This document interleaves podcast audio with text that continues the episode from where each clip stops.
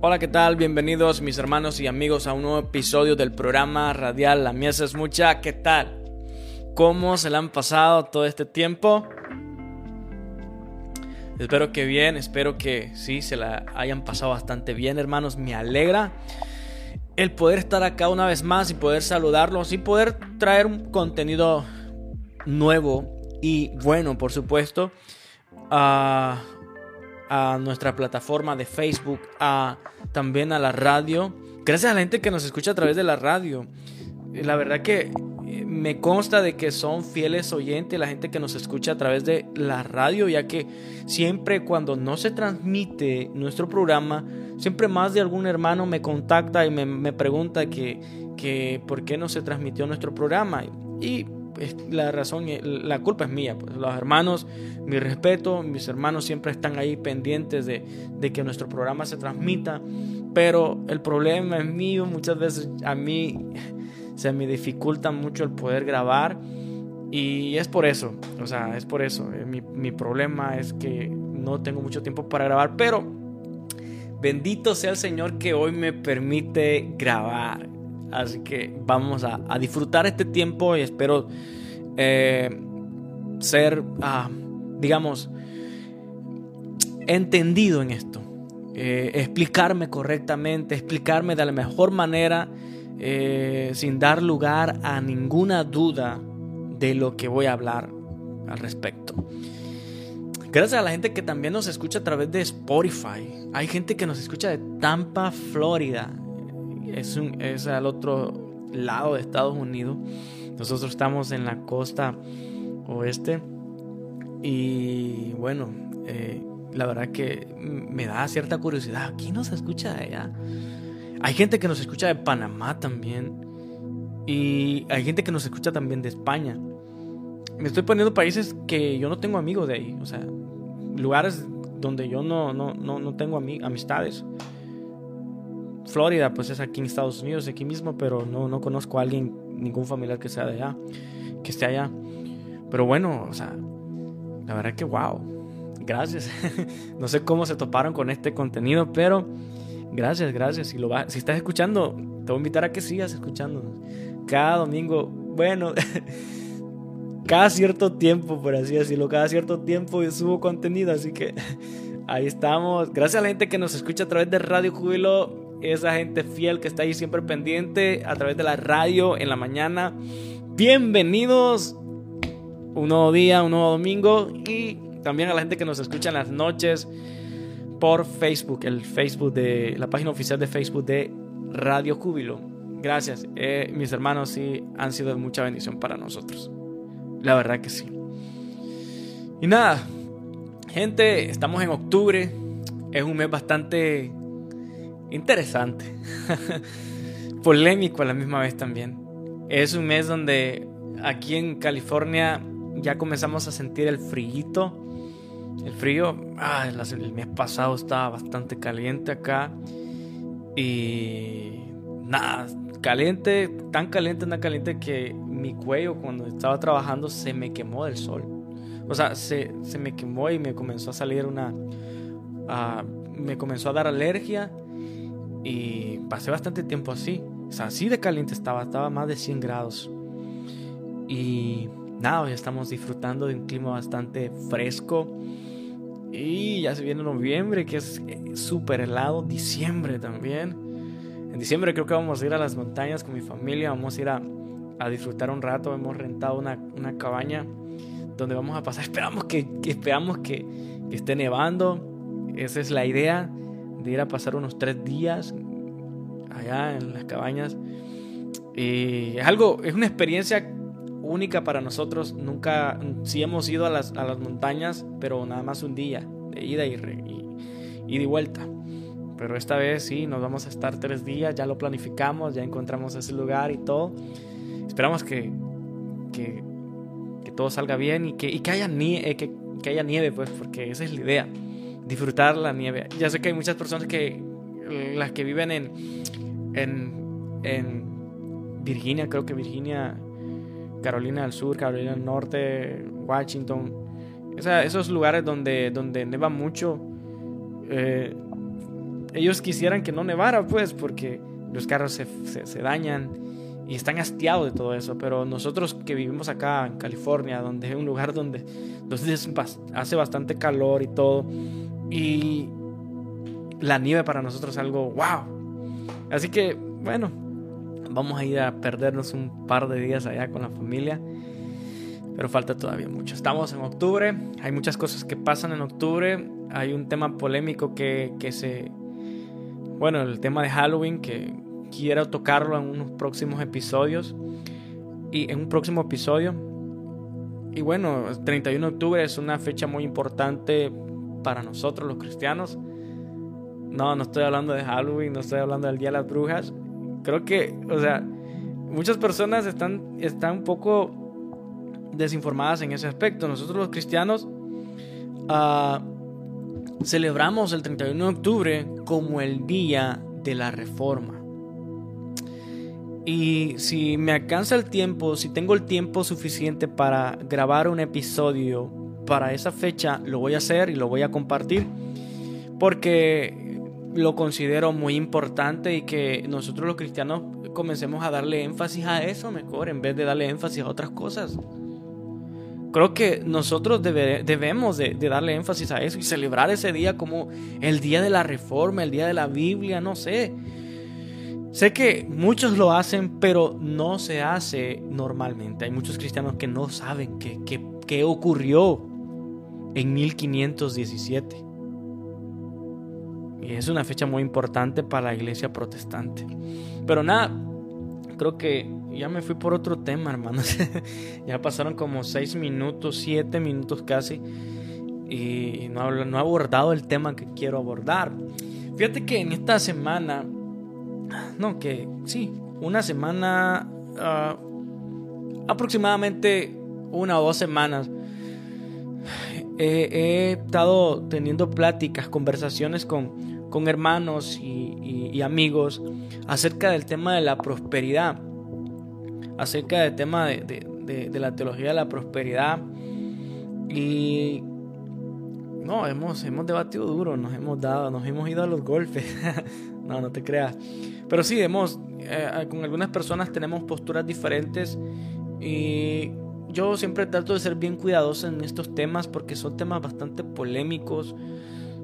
Son temas donde tienes que ser bastante equilibrado en lo que vas a decir porque lo que vas a decir también puede ser malinterpretado por otros, por los que están a un extremo diferente al tuyo. Y yo siempre considero que los extremos, hermanos, son malos. O sea, yo creo que en todos los extremos son bastante malos. No puedes estar ni muy, muy allá, ni tan, tan allá. Así que yo quiero hacer un equilibrio en todo esto. Y a todo esto, pues quiero partir con la pregunta que si yo creo en la prosperidad.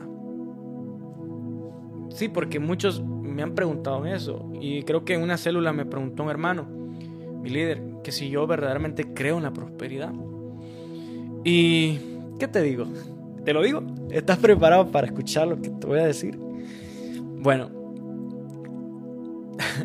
mira hermano, bíblicamente hablando, bíblicamente hablando, yo creo que Dios sí te puede prosperar. Yo no sé, pero eso es lo que la Biblia nos enseña. O sea, yo creo que Dios sí te puede prosperar. Yo, yo, yo creo que Dios te puede prosperar. Pero, ojo, ahí va mi punto. Pero también creo que ese no es el enfoque principal del Evangelio.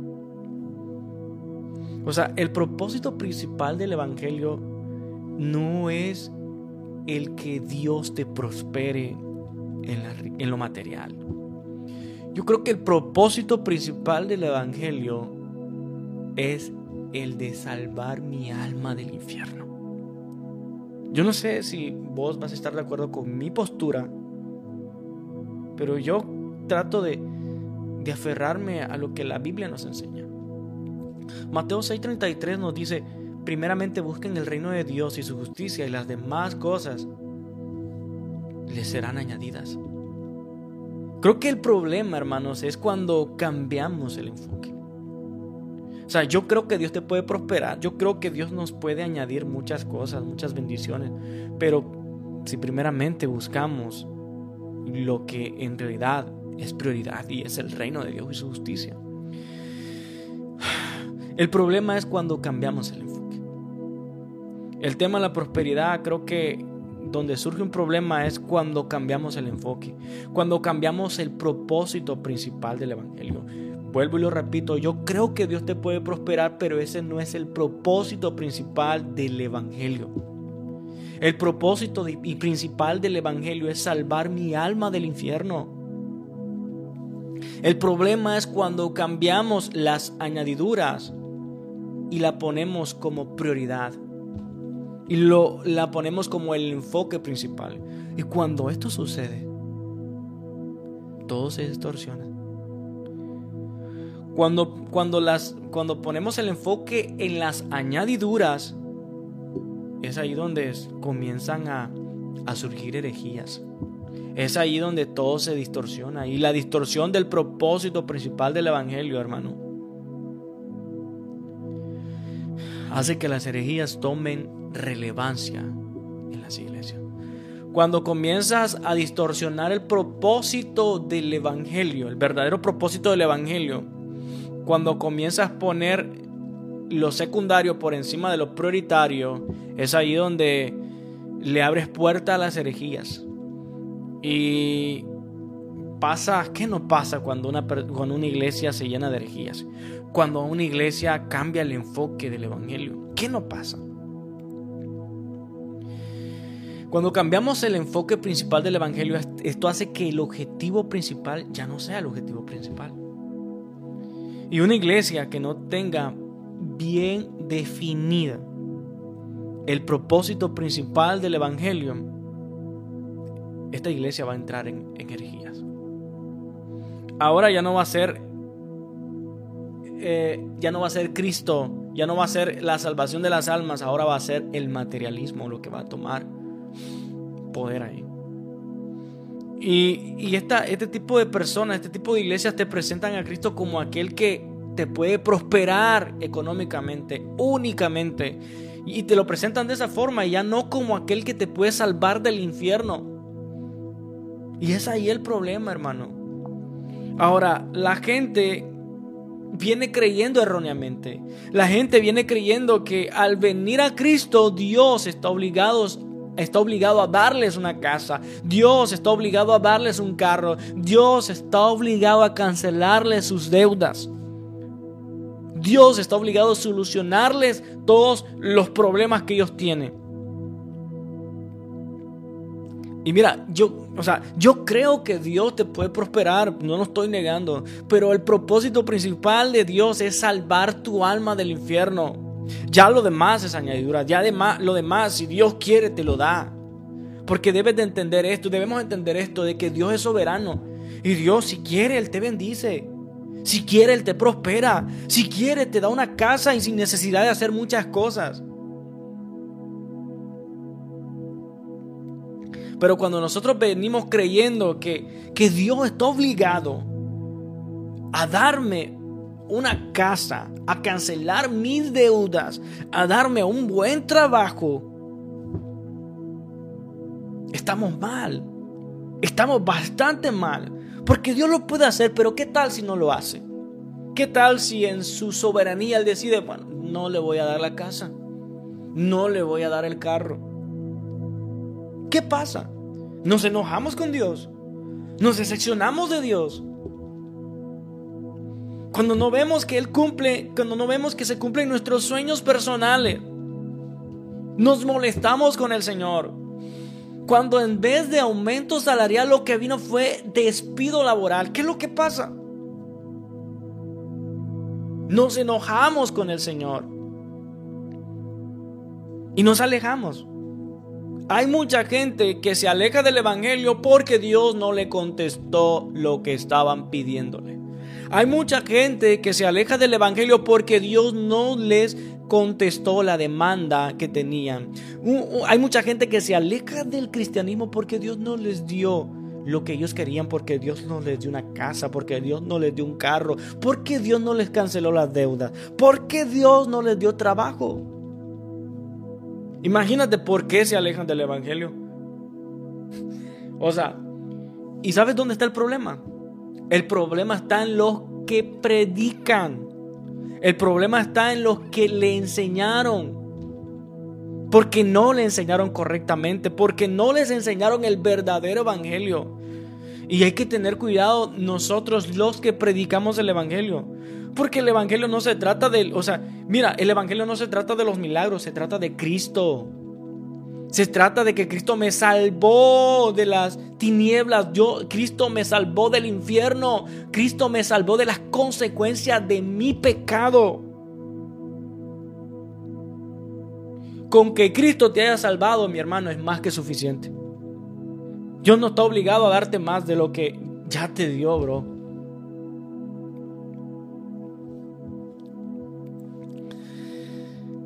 Como te lo he dicho antes, Dios te puede prosperar. Yo sé, Dios me ha prosperado, Dios me ha bendecido también económicamente, Dios, pero Dios no está obligado a dármelo, bro. Dios ya hizo mucho por mí. Dios sé que Dios te puede prosperar. Dios te puede dar un carro del año. Dios te puede dar una casa independientemente en qué lugar te encuentres del mundo. En el lugar más pobre puedes estar tú, pero ahí Dios te puede bendecir económicamente. Pero recordemos eso, que el Evangelio no se trata de, de, de los bienes económicos. El Evangelio se trata de Cristo, de la salvación de nuestras almas. El Evangelio se trata de morir, mi hermano. El Evangelio se trata de crucificar mi carne el Evangelio se trata de negarme a hacer lo que yo quiero por hacer lo que Él quiere. Morir a mis deseos carnales. Morir a la avaricia, morir al yo, morir a mis sueños. A lo mejor mi sueño puede ser ser un, hombre de negocios, y poner un negocio eh, en este lugar, poner un negocio en mi país y enfocarme plenamente en los negocios, aprender acerca de los negocios y andar en, avión en avión en negocios, tratando acerca de mis negocios, vendiendo y todo, muchas cosas acerca del negocio, en mi trabajo. A lo mejor ese puede ser mi sueño, pero a lo mejor el sueño de Dios es que yo me dedique al ministerio pastoral. A lo mejor quizás el sueño tuyo puede ser... Ah, ¿Qué puedo decirte? Puede ser la medicina. Tienes una pasión a, querer estudiar la medicina, convertirte en una enfermera, en un doctor, no sé. Dedicarte a eso. Pero a lo mejor el sueño de Dios para tu vida son las misiones. ¿Me explico? No se trata de hacer lo que yo quiero. Se trata de hacer lo que Dios quiere. Y en base al propósito que Dios tenga contigo, es así como que es así como Dios va a tratar contigo. En base al propósito que Dios tenga contigo, es así como Dios va a tratar contigo. Si tú necesitas un carro, Dios te lo va a proveer. Si tú necesitas una casa, Dios te la va a proveer. Pero Dios no está obligado a contestar todas esas peticiones que nosotros le hacemos. Está bien, no, estoy diciendo que no le pidas, pídele porque el Señor manda que le pidamos. Pero todo que sea de acuerdo a su bendita y santa voluntad. Yo veo que muchas personas hoy en día le piden a Dios como, como dándole órdenes. Te ordeno que me hagas esto en el nombre de Jesús. ¿Cómo, ¿Cómo un hijo le va a ordenar a su padre? Imagínate. O sea, que venga mi hijo ordenándome, en una, eh, gritándome en una mala forma y te ordeno que me des esto. ¿Crees que se lo voy a dar? Ponte a pensar, pongámonos a pensar. O sea, a Dios no se le ordena, bro. A Dios se le pide. A Dios no se le ordena. a Dios se le pide. Y creo que es que estamos bastante mal educados en ese aspecto. Venimos ordenándole a Dios. Hay una generación de cristianos que le ordena a Dios que le haga tal cosa. Y trata de, Señor, tu palabra dice esto, como que si Él no supiera. Brother, hay una, hay una generación de cristianos que están tratando de torcerle la mano a Dios. La verdad, este tipo de personas no conoce al Dios soberano de la Biblia. Mira, Dios si quiere te prospera, si quiere. Dios si quiere te bendice económicamente. Dios si quiere, si quiere Él te cancela deuda. Pero no es porque tú se lo vas a ordenar. No es porque tú le vas a torcer la, la mano. Es porque Él quiere nada más. Hay muchas veces que Dios contesta peticiones, hay otras que no. ¿Y por qué no? No sé. Él es soberano, Él es Dios, Él puede hacer lo que Él quiera. Y yo, yo soy su creación solamente, yo soy su hijo. Mira, tú no le tienes que, tú no le tienes que andar explicando a tus hijos lo que tú vas a hacer, las decisiones que vas a tomar. Yo no le tengo que explicar a mis hijos las decisiones que, que tomo. Cuando yo les digo, mira, no te voy a comprar ese juguete no te lo voy a comprar. Y ya, no te lo voy a comprar. No comas mucho dulce, ya no te voy a dar más dulces. ellos se ponen a renegar, se ponen a, a hacer berrinche, pero yo lo hago por su bien. Pero no me voy a poner a explicarles tanto porque no entienden. Se los he explicado una vez, pero al fin y al cabo no entienden. Entonces, yo no estoy ¿cómo decírtelo? Yo no estoy obligado a darle explicaciones a mis hijos de por qué tomo ciertas decisiones. Asimismo, Dios no está obligado a darnos explicaciones de lo que eh, de lo que él hace con nosotros. Y muchas veces, mira, muchas veces cuando Dios no nos da lo que nosotros les pedimos, es porque Él quiere ayudarnos en cierta área. Muchas veces Dios permite la escasez en nuestras vidas para que aprendamos algo. Porque Él ya lo ha considerado en su entendimiento infinito, Él lo ha pensado bastante bien y considera que la escasez va a ser de bendición para nosotros. Dime, dime tú, ¿qué, qué no hemos aprendido en la escasez? ¿Qué no, hemos ¿Qué no se aprende en la aflicción? Wow, yo en la aflicción he aprendido muchas cosas. Este año que pasó, el 2020, tuvimos un 2020, 2019, 2020, hemos pasado procesos difíciles con mi esposa. Y, es donde más he aprendido. he pasado momentos de aflicción, momentos de escasez, momentos críticos. Y es ahí donde yo he aprendido más que en otras temporadas. Mira, hay cosas que no las vas a aprender en temporadas de abundancia. Hay cosas que únicamente las vas a entender en el desierto, en la escasez, en la aflicción. Y muchas veces Dios permite la aflicción en nuestras vidas para ayudarnos a crecer espiritualmente, para hacernos entender muchas cosas que no entendíamos a simple vista. Hay cosas que no las aprenderemos en la abundancia. Hay cosas que únicamente en las calamidades las vamos a entender. Otra cosa que es muy importante recalcar es esta. Cuando nosotros comenzamos a evaluar la espiritualidad de los demás en base a las riquezas materiales que tienen, en base a la salud física que tienen también. Y creo que esto esto es una absurdez tremenda. Pareciera broma, pero esto suele pasar. Pareciera broma, bro, pero esto suele suceder. Y a este punto, hermano, ya estamos bastante alejados de la verdad bíblica. Ya hemos ido herejía tras herejía, herejía tras herejía. Y mira, y yo en quiero ponerte un ejemplo. En un episodio pasado yo platiqué acerca de este tema, de este ejemplo que te voy a dar. O sea, yo en una ocasión estaba en una célula, no donde me congrego, pero este predicador estaba diciendo ciertas cosas que, que, que para nada son bíblicas, bro. Para nada son bíblicas. Te voy a contar el contexto. La iglesia está en uno de los lugares más pobres de mi país. O sea que la gente no tiene dinero.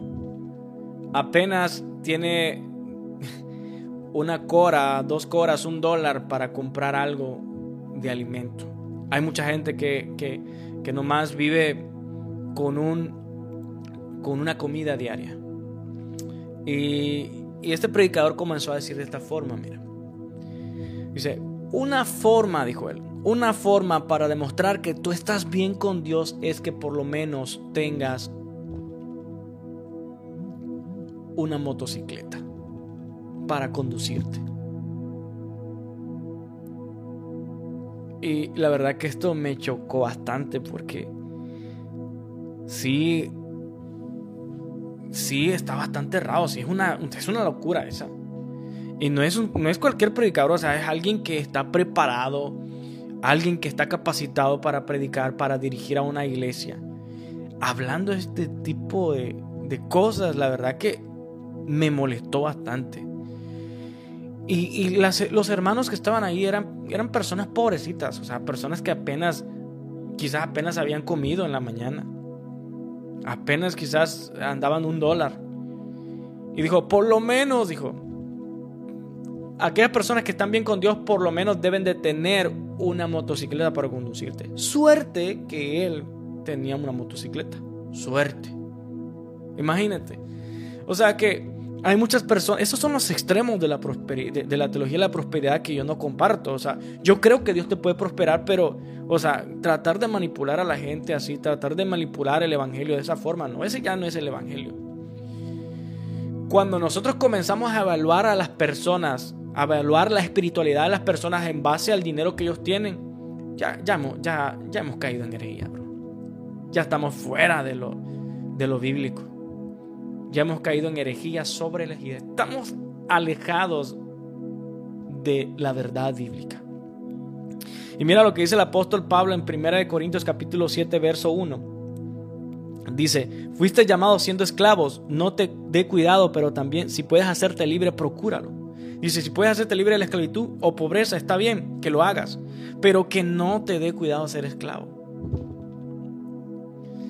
Así que nada, yo me voy porque ya casi se termina el tiempo. En base, lo que te quiero decir es esto. Las riquezas, las posesiones, la salud no es un indicador de estar bien con Dios. Hermano, la Biblia no dice que por sus riquezas los conocerán. La Biblia dice en Mateo 7:20 que por sus frutos los conoceréis. Eso es lo que la Biblia nos enseña. Mira, hermano, tú puedes tener todo el dinero del mundo, Tú puedes gozar de una muy buena salud, pero si eres avaro, si eres un soberbio, estás bastante extraviado de la verdad. Si los frutos del Espíritu no están en nosotros, hay un problema. Mira, este tema es bastante delicado ya que por tratar de defender una postura puedo caer en el otro extremo. Y es donde no quiero llegar. Yo quiero mantenerme bajo la línea bíblica prácticamente quiero hacer un equilibrio entre esto. Porque existe el otro extremo. Está el otro extremo donde se dice de que ser pobre es un sinónimo de ser espiritual y eso es errado también, eso está fuera de lo bíblico. Muchas personas dicen, entre más pobre seas, más espiritual eres. Esa es otra, esa es otra locura que no voy a abordar en, este, en esta ocasión porque es otro tema muy extenso. Eso no es así, pues. Eso no es así. La pobreza, la riqueza, no es un sinónimo de espiritualidad. El que seas pobre no quiere decir que estás bien con Dios. No, quieres, no quiere decir que tienes un nivel de espiritualidad superior a los demás. No, brother. Es que mira, no son los dones del Espíritu, no son las riquezas, no es tampoco la pobreza lo que demuestra realmente mi estado espiritual con Dios. El verdadero indicador, escucha bien, y aquí va a lo que quiero llegar, el verdadero indicador de estar bien con Dios es el fruto, o podría decirte los frutos del Espíritu. Si estás reflejando los frutos del Espíritu, ese es un indicador de que estás bien con Dios. Conclusión.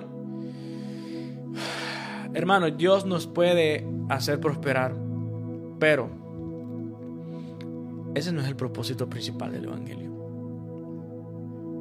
Volviendo al punto inicial, volviendo a la pregunta, que si yo creo en la prosperidad, ah, yo creo que Dios te puede prosperar, sí, la Biblia lo dice, hay muchos textos que hablan acerca de eso, pero yo creo que el propósito principal de la Biblia es salvar mi alma. El propósito principal de Dios es salvar mi alma del infierno. Ya lo demás es añadidura. Ya lo demás es secundario. Esto es secundario. Esto es secundario.